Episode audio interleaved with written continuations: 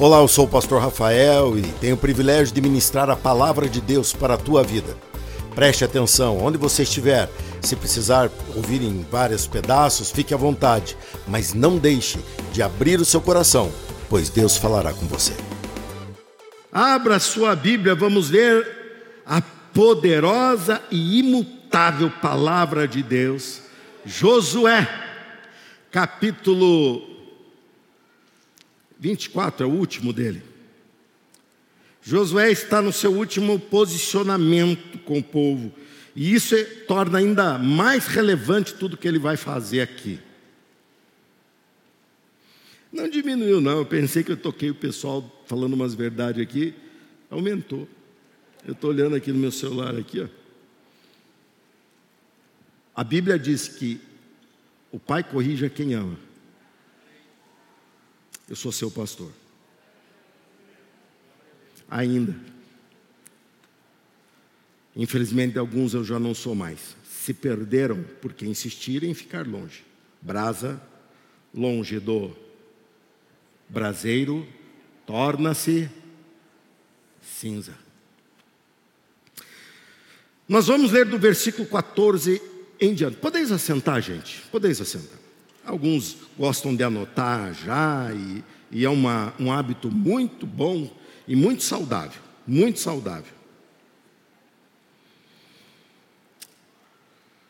Diz a palavra de Deus: Portanto, temam o Senhor e sirvam-no de todo coração.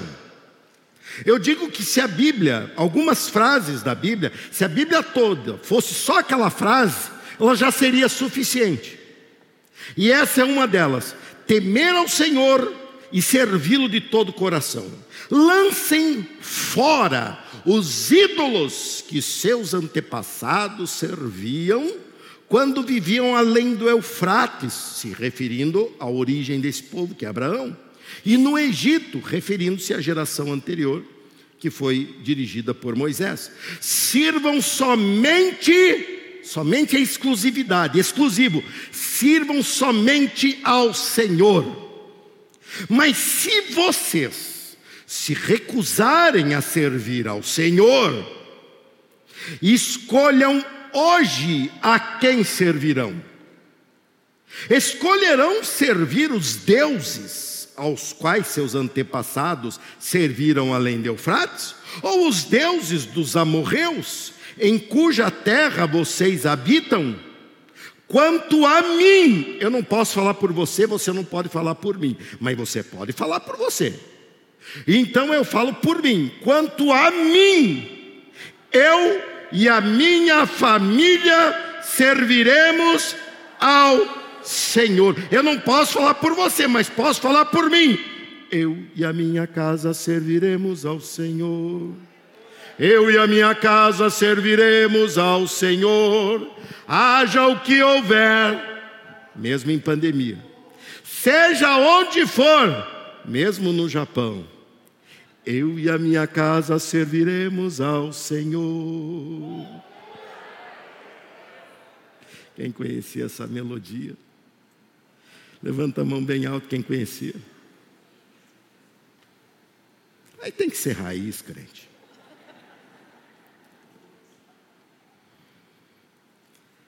O povo respondeu, e eu gosto demais dessa resposta que eles dão aqui. Vamos ler junto a resposta deles? jamais abandonaríamos o Senhor para servir outros deuses. Pois foi o Senhor nosso Deus que nos libertou e a nossos antepassados da escravidão da terra do Egito. Tira a terra do Egito do lugar e põe mundo, que se encaixa totalmente em nossas vidas. Ó, pois foi o Senhor nosso Deus que nos libertou e os nossos antepassados da escravidão do mundo. Ele realizou grandes milagres diante dos nossos olhos, enquanto andávamos por esse deserto da vida cercados de inimigos, ele nos protegeu esse é o teu Deus também? Diga. É, diga aí alguma coisa, vai.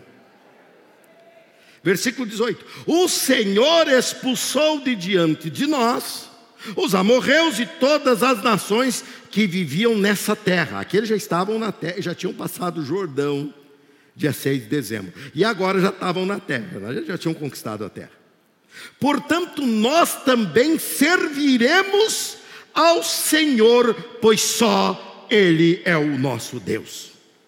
Então Josué advertiu o povo. Se você acha que eu falo duro com o povo, o Josué daquela época, eu sou Josué dessa época, o Josué daquela época era mais duro. Vocês não são capazes de servir ao Senhor, pois Ele é Deus santo e zeloso, não perdoará sua rebeldia e seus pecados. Se abandonarem o Senhor e servirem outros deuses, ele se voltará contra vocês e os exterminará, apesar de todo o bem que ele lhes fez. Mas o povo respondeu a Josué: Não, nós serviremos ao Senhor. Eu acho que tinha mudado de bandeira. E o povo, e quanto mais apertava, mais José falava, Josué falava: Mas vocês agora ficou mais difícil, agora vocês têm mais desculpas, agora vocês têm lei do lado da mornidão de se ficar longe da igreja. Antes era um desvio, chamávamos de desviados, agora são os conscientes, os cultos, os que vêm à igreja são ignorantes o mundo jaz no maligno e almas estão indo para o inferno que é a morte eterna. Por favor, não me peça para me calar diante dessa pandemia. Preguei sobre isso no Natal. A pandemia da alma. O não desse povo foi decisivo para que o evangelho chegasse até hoje. O não. Não nós serviremos ao Senhor. E o diabo aposta que não, que você vai, vai desistir. Está na hora de você falar não. Nós serviremos ao Senhor. Vamos falar juntos? Não. Só as irmãs. Os homens. A igreja toda. Então dê um aplauso lindo a ele, porque ele merece toda essa essa glória da tua decisão e da tua determinação. Versículo 22, retoma a leitura aí comigo. Vocês são testemunhas da sua própria decisão, disse Josué. Escolheram servir ao Senhor. Sim, responderam eles. Somos testemunhas daquilo que dissemos. Pois bem, disse Josué.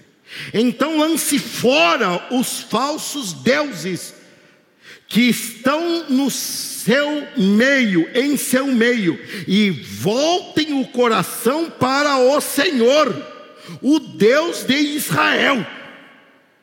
O povo disse a Josué: Serviremos ao Senhor nosso Deus e obedeceremos somente a ele. Naquele dia, Josué fez uma aliança com o povo em Siquém. Nesse dia, eu faço uma aliança com o povo em. Só você. Nesse dia, eu faço uma aliança com o povo em Campinas.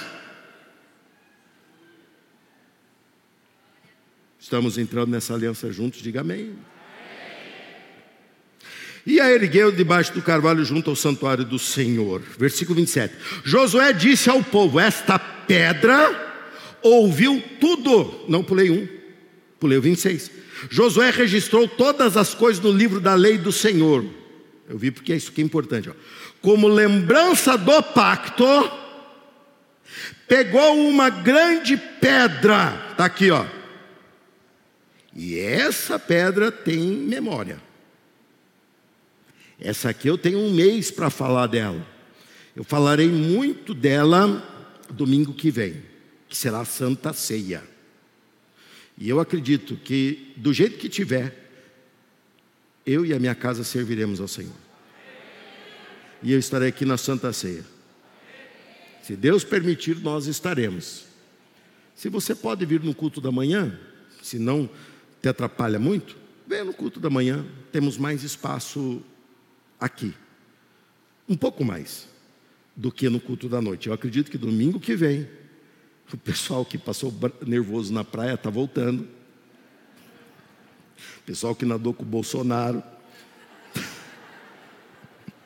É um doidão, né? Fala a verdade. A situação já não está boa e o homem resolve.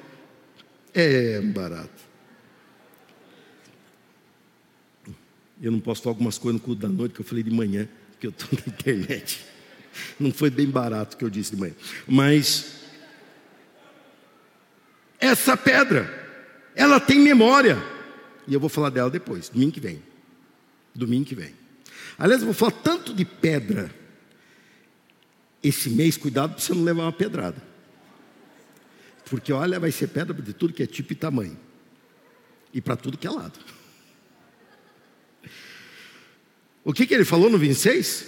Como lembrança do como lembrança do pacto. Pegou uma grande pedra e a ergueu debaixo do carvalho junto ao santuário do Senhor. Josué disse a todo o povo: Esta pedra ouviu tudo que o Senhor nos disse. Ela será testemunha contra vocês se não cumprirem o que prometeram a Deus. Então Josué se despediu de todo o povo. Aqui está a importância desse gesto dele. E cada um voltou para a terra que havia recebido como herança. Aqui estava acontecendo uma mudança no sistema de Deus tratar com o povo. Até aqui Deus tratava através de Moisés e depois através de Josué. Agora Deus ia começar a tratar através de juízes regionais.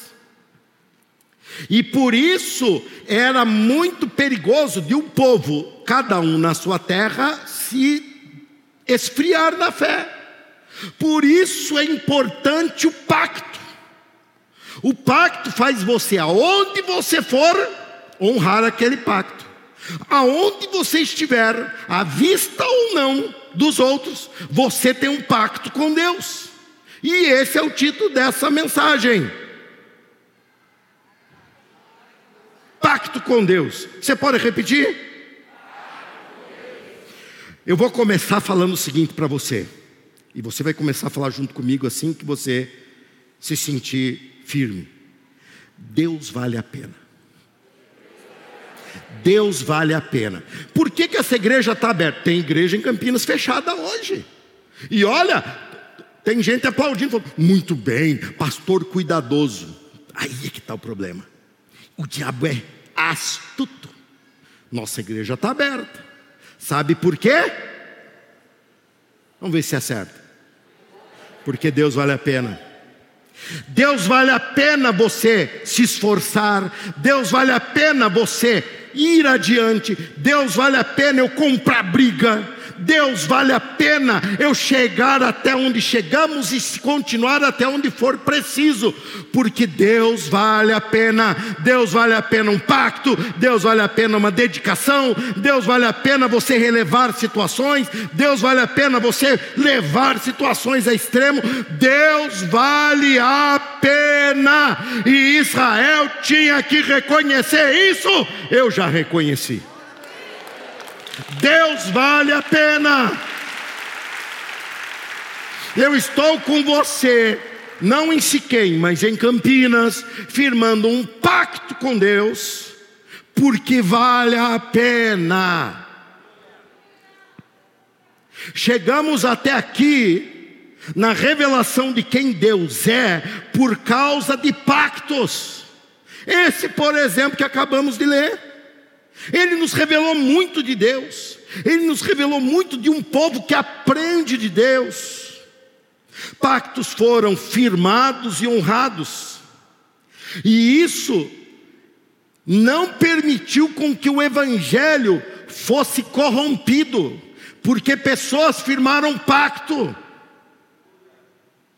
Quando a situação da igreja em que Deus tratava, a igreja católica de Roma, quando ela começou na era das trevas, a se tornar uma instituição acima de Deus, em que mais valia o que ela falava do que as escrituras, e eles criaram mecanismos para que o povo fosse mantido na ignorância, ao ponto de dizer que a língua dela, que era a, a dominada por eles, que era o latim, era uma língua sagrada que ninguém podia ler.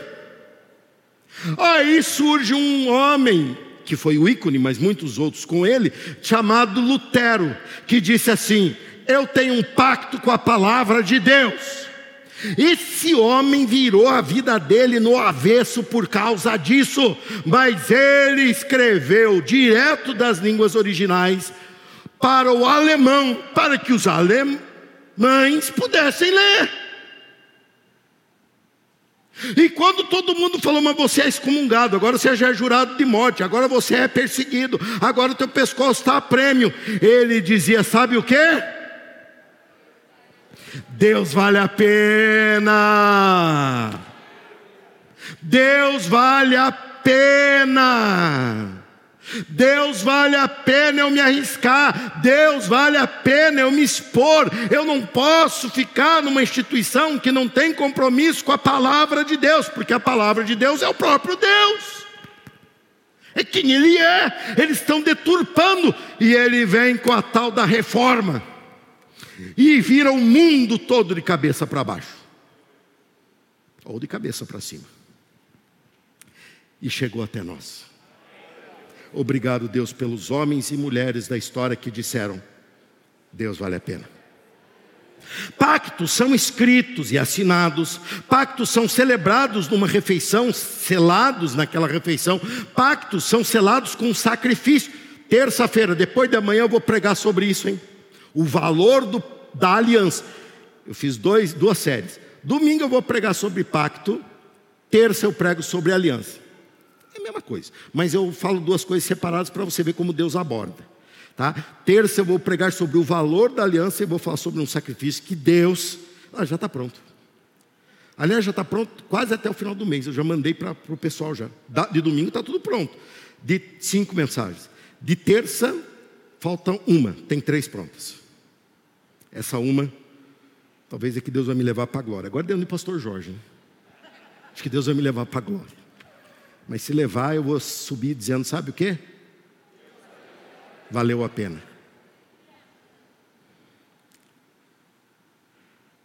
Pactos são levados de diversa maneira, mas eles só se materializam. Acompanhe comigo.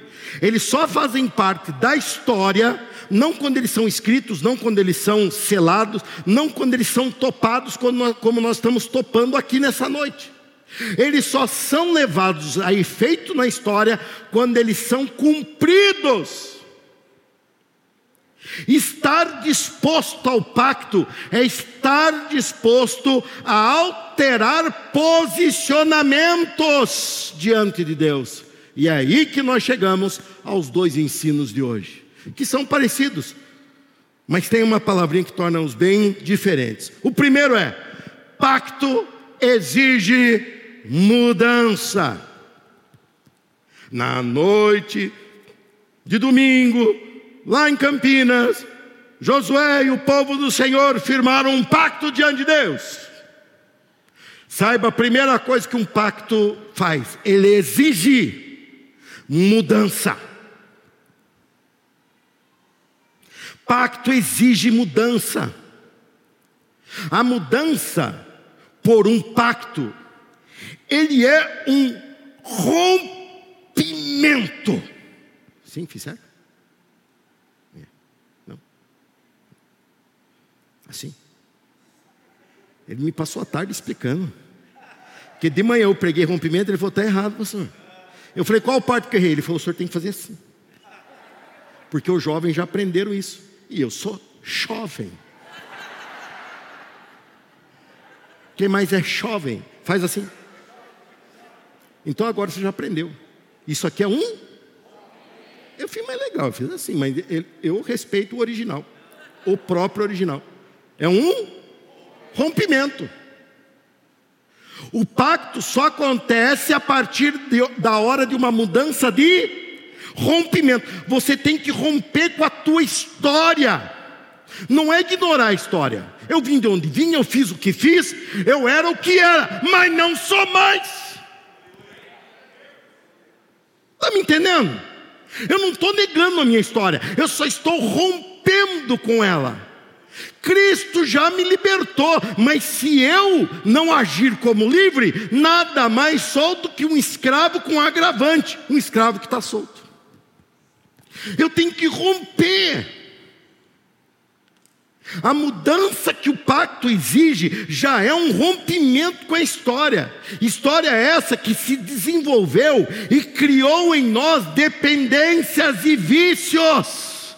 Oh, gente, Deus te criou tão lindo. Antes de eu, subir para pregar hoje, estava a Lívia. Acertei? Paulo. É Lívia o nome da menina? A maronesa?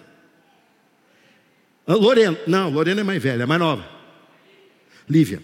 A Lívia estava ali no primeiro, na primeira cadeira e eu estava vindo para subir para o púlpito. Ela estava me olhando com uma cara que eu olhei para aquilo e falei: Oh Deus, tomara que ela ficasse com 40, 50 anos com essa carinha. Deus criou a gente com aquela carinha. Olha para quem está perto de você com máscara e tudo, olha só para ele, só. Isso aí já foi bonito, gente. Já foi, foi, foi, foi assim, fofinho, bonitinho. Agora é assim, é isso, entendeu? O que aconteceu com essa vida? Ela foi se comprometendo. Ela foi se entregando a comprometimentos que geraram aqui e aqui vícios. E essa palavra está sendo muito importante, porque Josué estava tratando com o povo dos vícios que eles carregavam. Idolatria era um vício, dependência de qualquer substância é vício. Ah, não, mas é só isso. Papo furado. Você diz que domina isso, mas quem te domina é isso.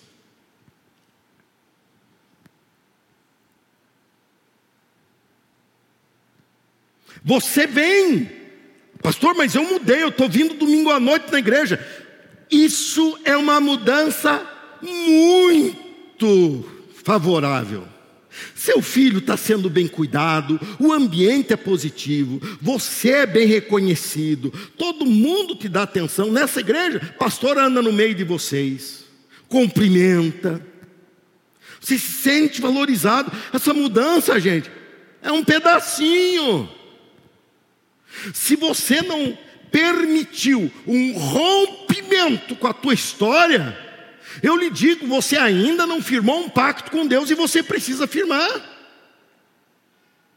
Esse negócio de você ficar patinando, patinando, patinando e não ir adiante, isso é falta de um compromisso com Deus, um compromisso que gere essa, esse rompimento.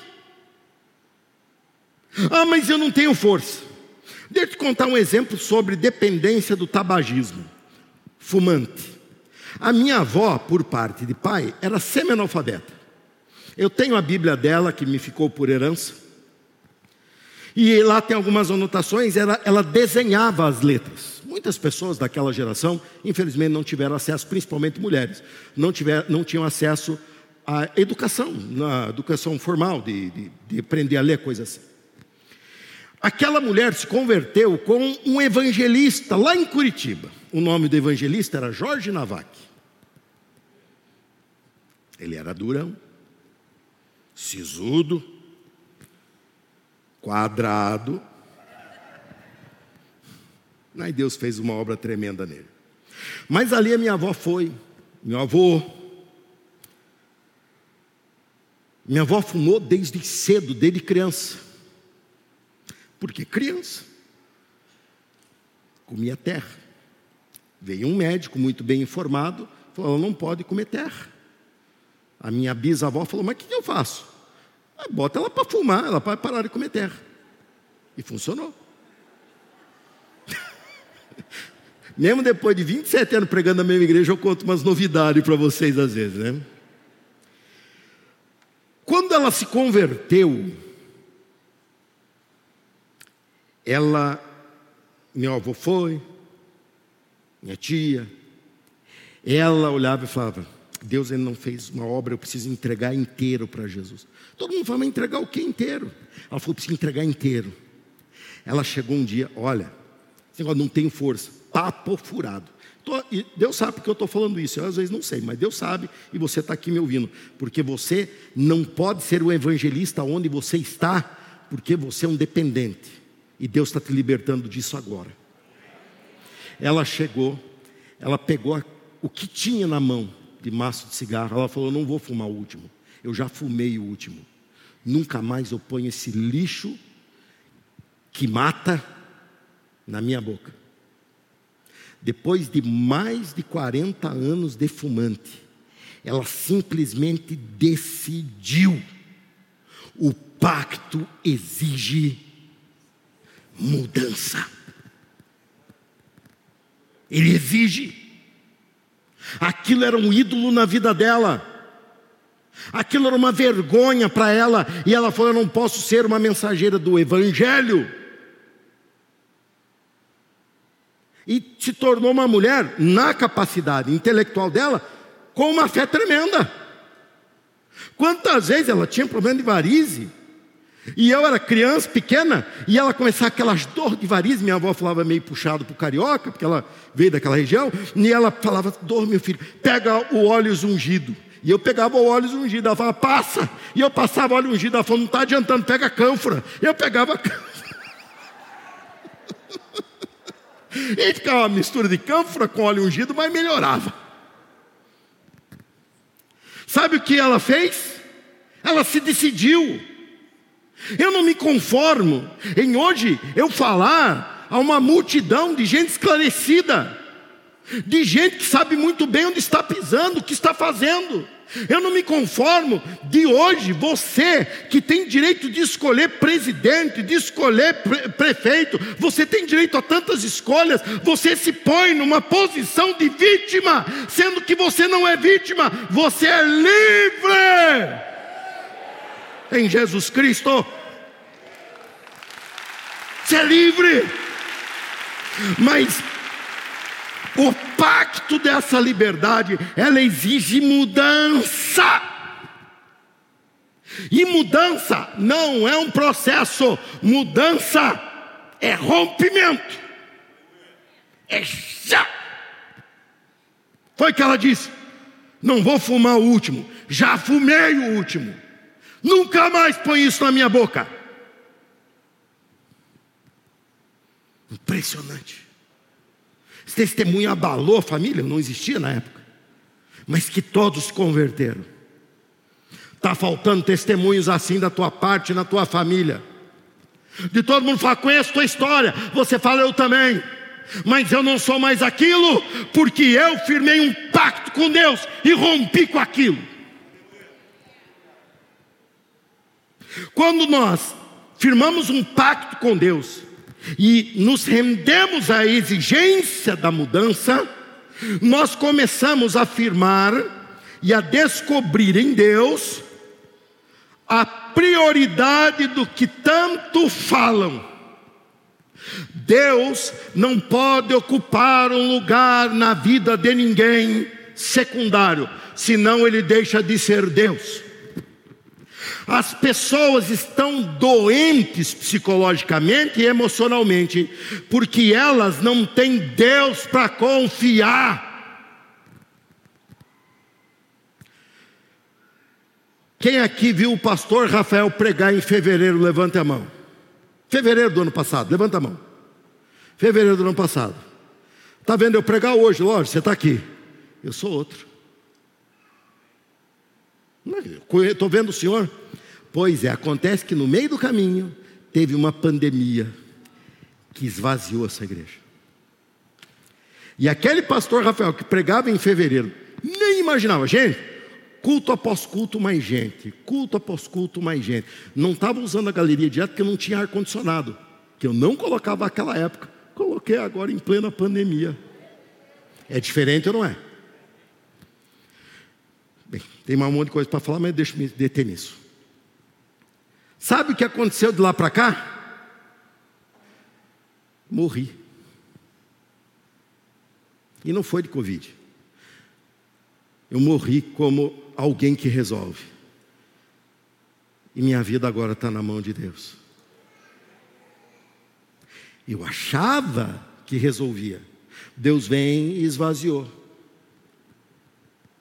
Não foi o diabo que esvaziou.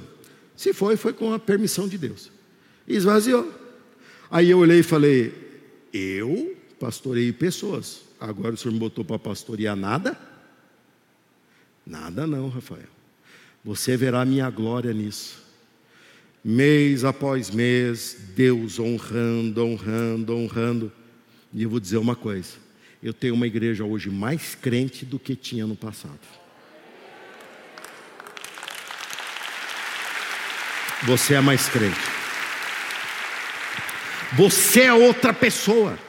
Porque você descobriu a prioridade de que tanto falam. Buscar primeiro o reino de Deus e as demais coisas vos serão acrescentadas. Que prioridade é essa que Jesus ensinou? Como é que eu vou viver isso? Deus nos mostrou. Ou não, que é o tal de um terço. Pastores por aí não assumem estatística, não assumem. Eles falam, nossa, mas vocês me conhecem, sabe que eu não tampo só com a peneira, não brinco. Eu falo para vocês a real. Quando tem recurso, tem. Quando não tem, não tem. Quando tem gente, eu falo. Quando não tem, eu não fico contando anjo, tudo que passa pelo meio. É gente. Descobrimos uma prioridade. Sentimos falta de vir para a igreja. Eu não aguentava mais ficar olhando para o celular e nem assistindo o culto online. Eu não aguentava mais. Tanto é que com dois meses falei para a liderança: pode começar a vir no culto, senão não aguento. E os líderes começaram, vinham parecendo bandido. Vinham parecendo bandido. O pastor Luiz me deixa a luz de estacionamento apagada. Por quê? Pastor, para ninguém nem perceber. Os irmãos entravam andando assim. Por que, que está abaixado? Ah, é verdade. Mas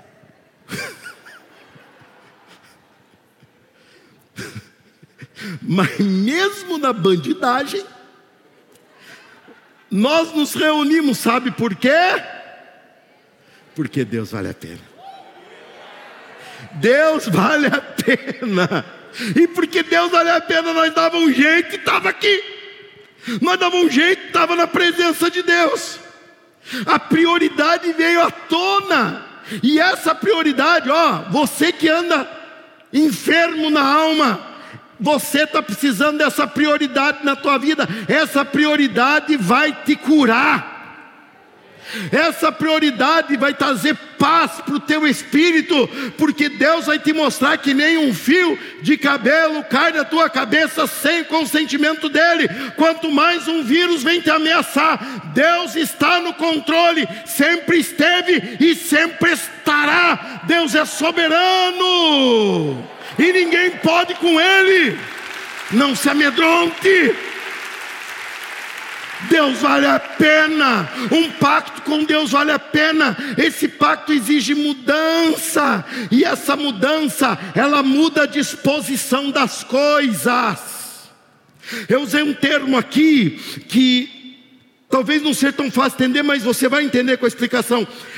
O altar da tua vida. Nós falamos, ah, eu e a minha casa serviremos ao Senhor. Vem Josué e fala, não vai.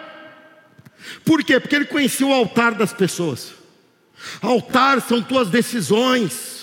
O altar da tua vida, quem compõe, quem monta, não é a igreja, a religião, quem compõe são tuas escolhas. E ele sabe muito bem que aquilo estava uma ordem bagunçada. Nós queremos, quantos de vocês querem que as nossas crianças um dia quando terminar essa vida, vão para o céu. Levanta a mãe e faz assim. Agora olhe só, as crianças estão de olho em você e em mim. Se você é pai e mãe, pior ainda, eles estão filmando, aprendendo e absorvendo tudo de vocês. Você investe, prioriza a escola do seu filho. Você fez seu filho ficar três, quatro horas num computador estático, assistindo aula online, mas chega dia de vir para a igreja, começa uma discussão do casal dizendo: nem adianta levar ele porque ele não aproveita. O que, que seu filho está aprendendo? Que igreja está em primeiro plano? Seu filho poderá vir um, ser um bom profissional e até ser rico, mas vai ser um homem ou uma mulher que não vai temer a Deus, porque você não investe na educação de Deus. Vai além de você contar uma história da Bíblia, que é precioso, mas ele ouve a história da Bíblia, mas ele olha para você. Sabe quem é o personagem que ele mais observa? Você. Ele olha para você e fala: Vamos ver se é assim mesmo. Nossos amigos, da mesma maneira.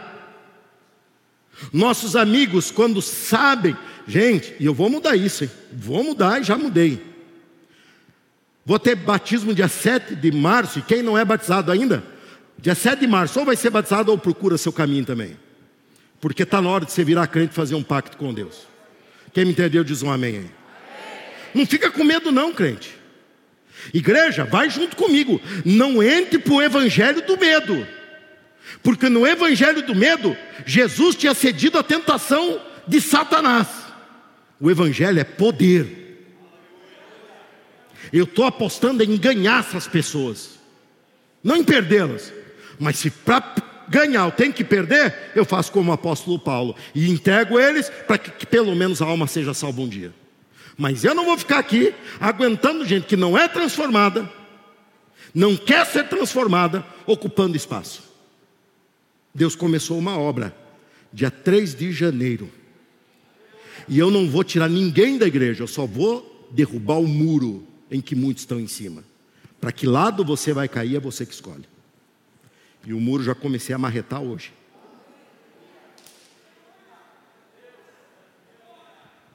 O muro vai cair. E eu estou pregando e orando para que você venha para o lado de Deus. Sabe por quê? Ele vale muito a pena. Batismo é dia de você chamar todos os teus amigos. Você tinha amigo do quê? De boteco? Vai num boteco, e fala assim: vai a mesma de sempre? Fala, mudei meus gostos. O que está fazendo aqui? Convidando toda a pingaiada para assistir meu batismo.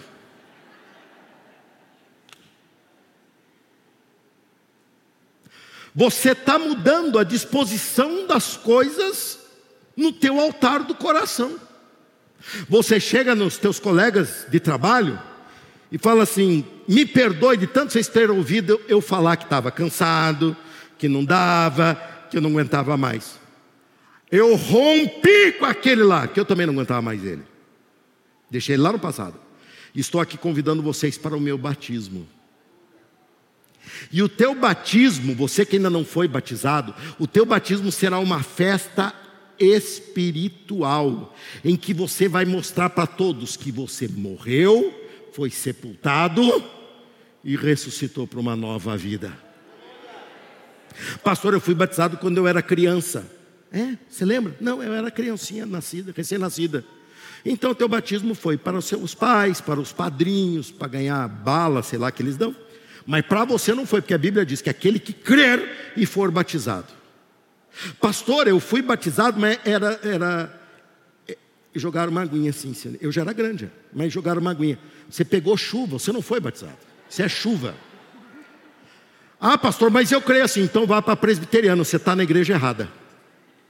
Aqui é batista, eu afundo e seguro no fundo para ter certeza.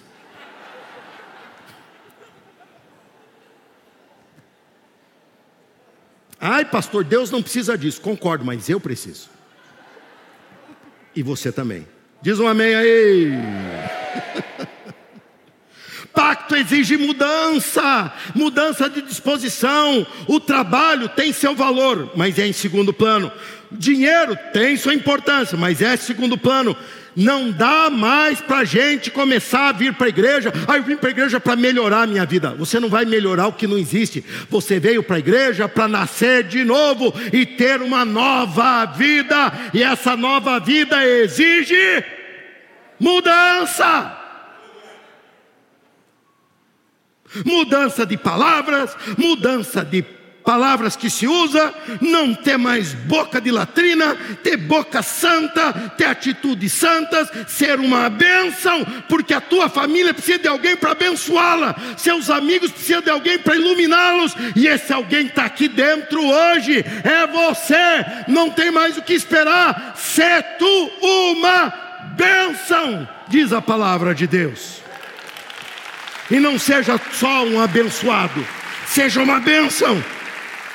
E para concluir essa primeira mensagem sobre o pacto com Deus, eu quero falar sobre o pacto. Primeiro falei que o pacto exige mudança, agora eu falo que o pacto promove. O pacto também nos serve. O pacto com Deus, ele promove mudança.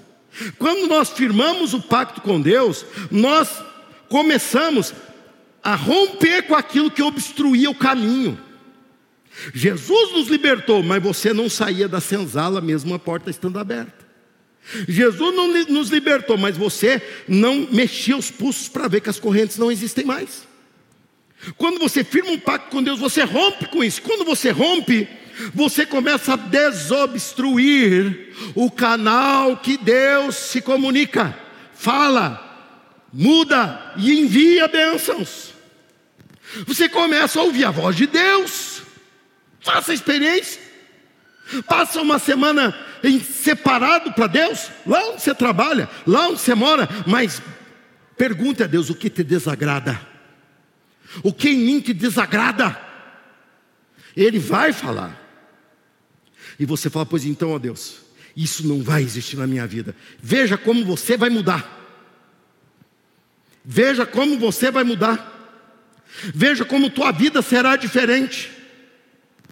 Você vai começar a desobstruir canais de bênção sobre a tua vida, e você vai fazer isso porque você rompeu, você mudou, e essa tua mudança, Deus promove mudança a partir disso. Não era isso que ele estava fazendo aqui com o povo? Eles falando, eu vou servir ao Senhor, eu e a minha casa serviremos ao Senhor, eu e minha família serviremos ao Senhor. O agir de Deus quando nós rompemos, o agir de Deus é potencializado.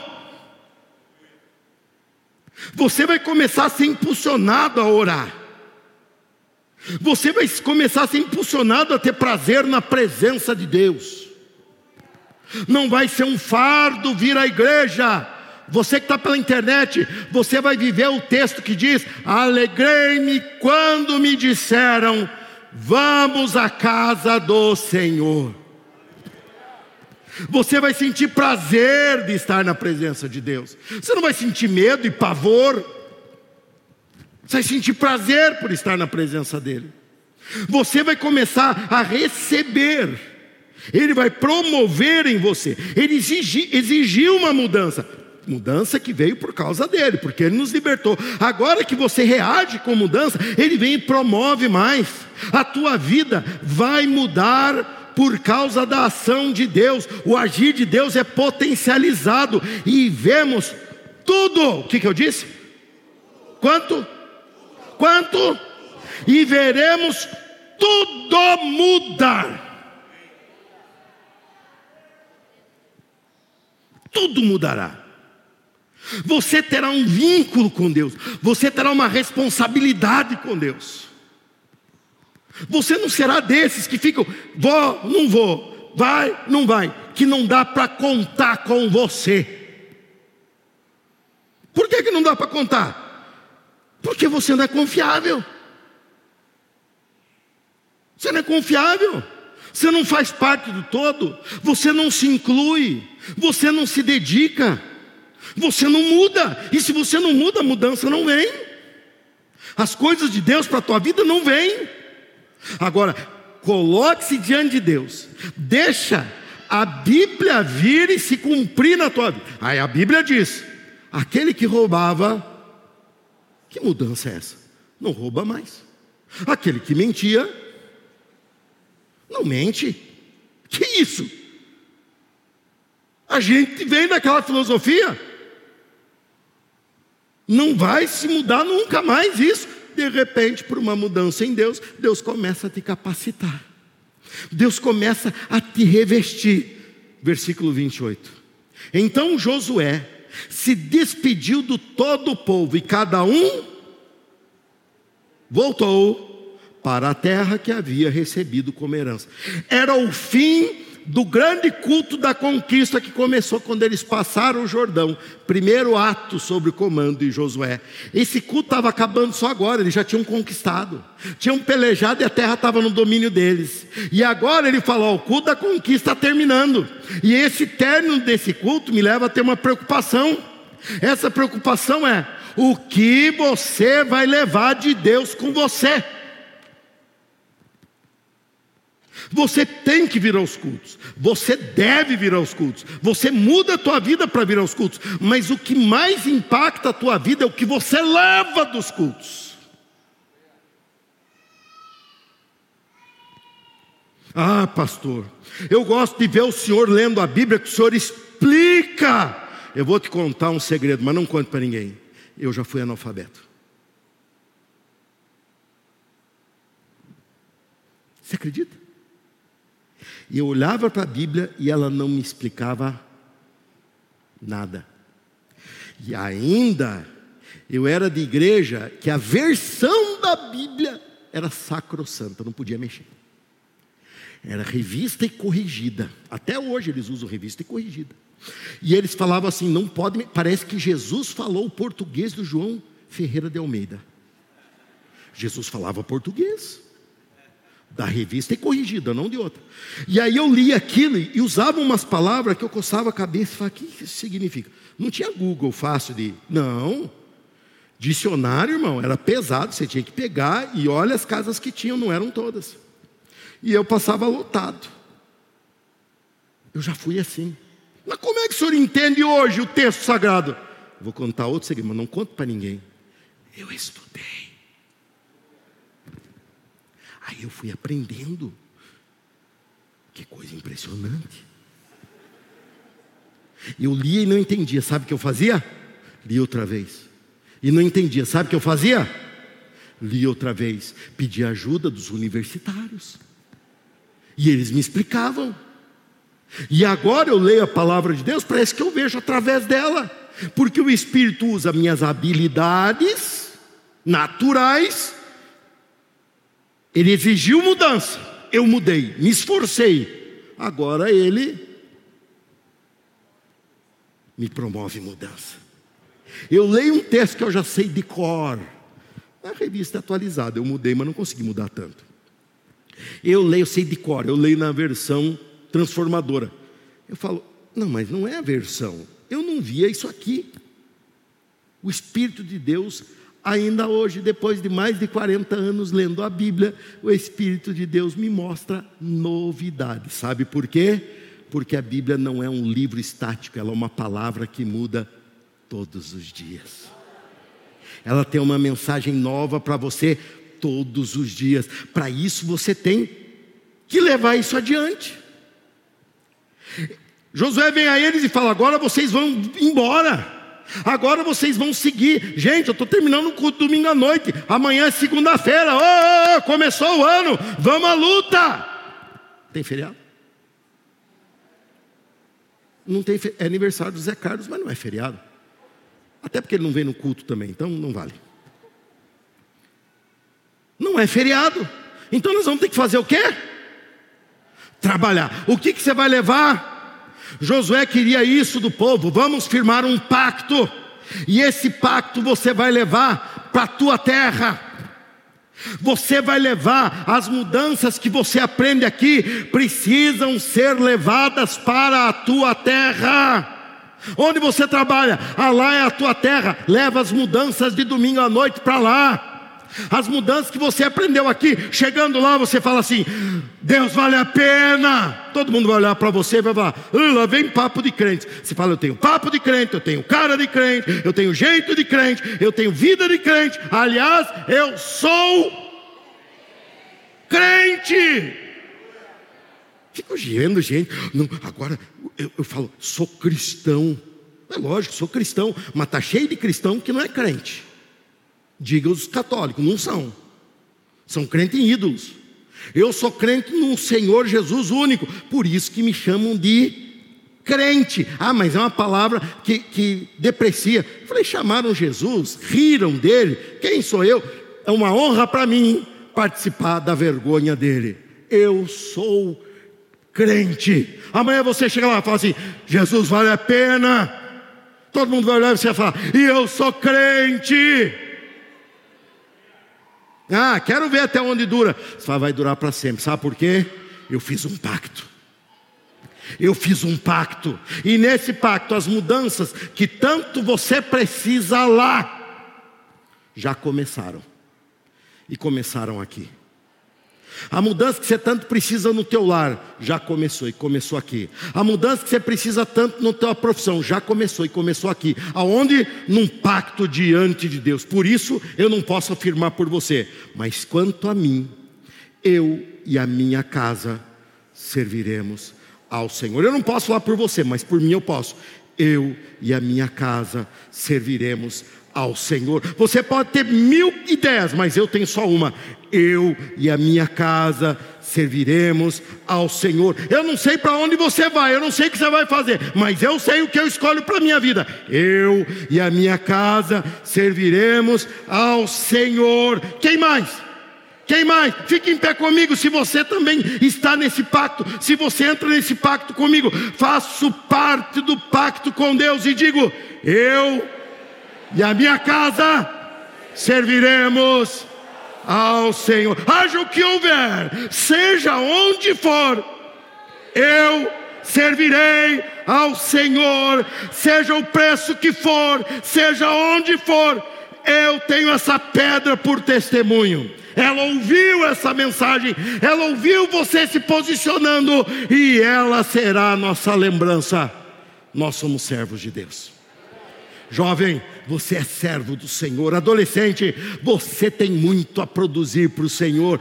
Senhor, senhora, você é uma bênção nas mãos de Deus. Igreja, nós serviremos ao Senhor.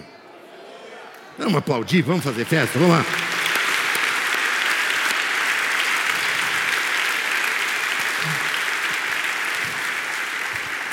Se Deus permitir, essa foi a primeira de cinco mensagens que eu trarei nos próximos domingos.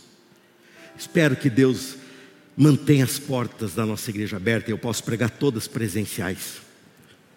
Lutarei por isso, gente. Eu não quero ser o, o maluco do camburão, mas se necessário for, você vai me ver esperneando e falando: Eu quero cultuar, eu quero cultuar, Deus vale a pena e vão botar, lógico, com uma chamada: fanático ignora o vírus. Mas você sabe que não é fanatismo. Você vai falar que eu descobri o que vale a pena. Você vai falar, e eu também já descobri. Você precisa se comprometer com Deus de coração. Você precisa mudar. O pacto exige mudança. Essa igreja tem uma história a partir de um pacto. Essa igreja estava a acabada.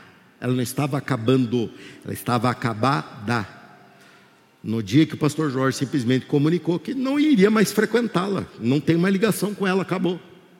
Nesse dia, houve uma reversão pelo Espírito Santo de Deus. E aquele grupo, confuso, se tornou um grupo abençoado, porque firmou um pacto diante do Senhor. Aquele pacto foi tão valioso que nos transformou nesse grande grupo e nos ajudou a construir esse grande espaço. Imagina agora esse grupo se posicionar em Deus. O que, que não faremos? Enquanto igrejas estão com medo, estão hipocritamente fechadas, porque todo mundo está em todo lugar o tempo todo, essa igreja está falando: eu tenho um pacto com Deus. Essa igreja está falando: minha vida é com Deus, eu não quero outra. Se você tem filhos, você quer ver seus filhos na presença de Deus. Se um dia você vai tê-los, você quer ver eles serem grandes servos de Deus. Quando meu filho começou a entrar numa fase, ele pensava que eu tinha anseios com ele. Eu falei: Não, meu filho, Deus tratou comigo e eu sou o que eu sou com ele. Você terá a tua chance. Seja o que você for, seja um porteiro, seja um pedreiro, seja um pintor, seja um mecânico, seja o que você quiser, mas eu te criei para ser um homem de Deus aonde você for. Seja o que você quiser profissionalmente, se é digno, se é correto, é bênção, mas seja naquilo um homem de Deus, porque para isso eu te criei, para isso você foi gerado, para ser um homem de Deus, e lógico que agora é o pacto dele com Deus. Eu quero fazer uma oração por você. Eu quero que você firme esse pacto com Deus aí onde você está. Firme esse pacto com Deus aí onde você está. Pode ser a tua primeira vez aqui, não tem problema. Deus te ama, Deus te trouxe aqui por isso. Eu orei a isso a Deus, falei, Deus só deixa aí quem o Senhor tem interesse para esse pacto. E Deus permitiu que você viesse. Deus está nisso. Senhor, eu abençoo agora essas mãos levantadas, essas pessoas que se posicionam, que decidem mudar, porque sabem que o pacto exige mudança. Deus, não estamos conformados ao que somos e ao que temos, nós queremos mais do Senhor, queremos viver mais de Ti, queremos conhecer mais a Ti. Por isso, ó Deus, eu peço que a Tua bênção simplesmente aconteça Aconteça porque o Senhor achou aqui parceiros e parceiras que estão de mãos dadas contigo. Nós rompemos com o que for necessário da nossa história, mas a nossa história daqui para frente necessariamente vai ser construída em ti, Senhor. Jesus, o Senhor vale a pena. Deus, o Senhor vale a pena. O Senhor vale a pena o esforço, o Senhor vale a pena a mudança, o Senhor vale a pena tudo porque o Senhor nos deu o maior valor que poderíamos um dia conhecer, e já conhecemos, e o seu nome é Senhor Jesus. Senhor, começa hoje essa obra nessa igreja. Deus, eu não sei aonde ela vai parar, mas eu sei onde ela começou, e que ela cresça, cresça, cresça cada vez mais no coração de cada uma dessas pessoas, em o nome de Jesus. Ah, amém. Temos o pacto com Deus. Temos o pacto com Deus. Você acabou de ouvir a palavra de Deus. Abra o seu coração para ela, deixe com que ela produza frutos e Deus vai te surpreender no seu dia a dia. Deus te abençoe.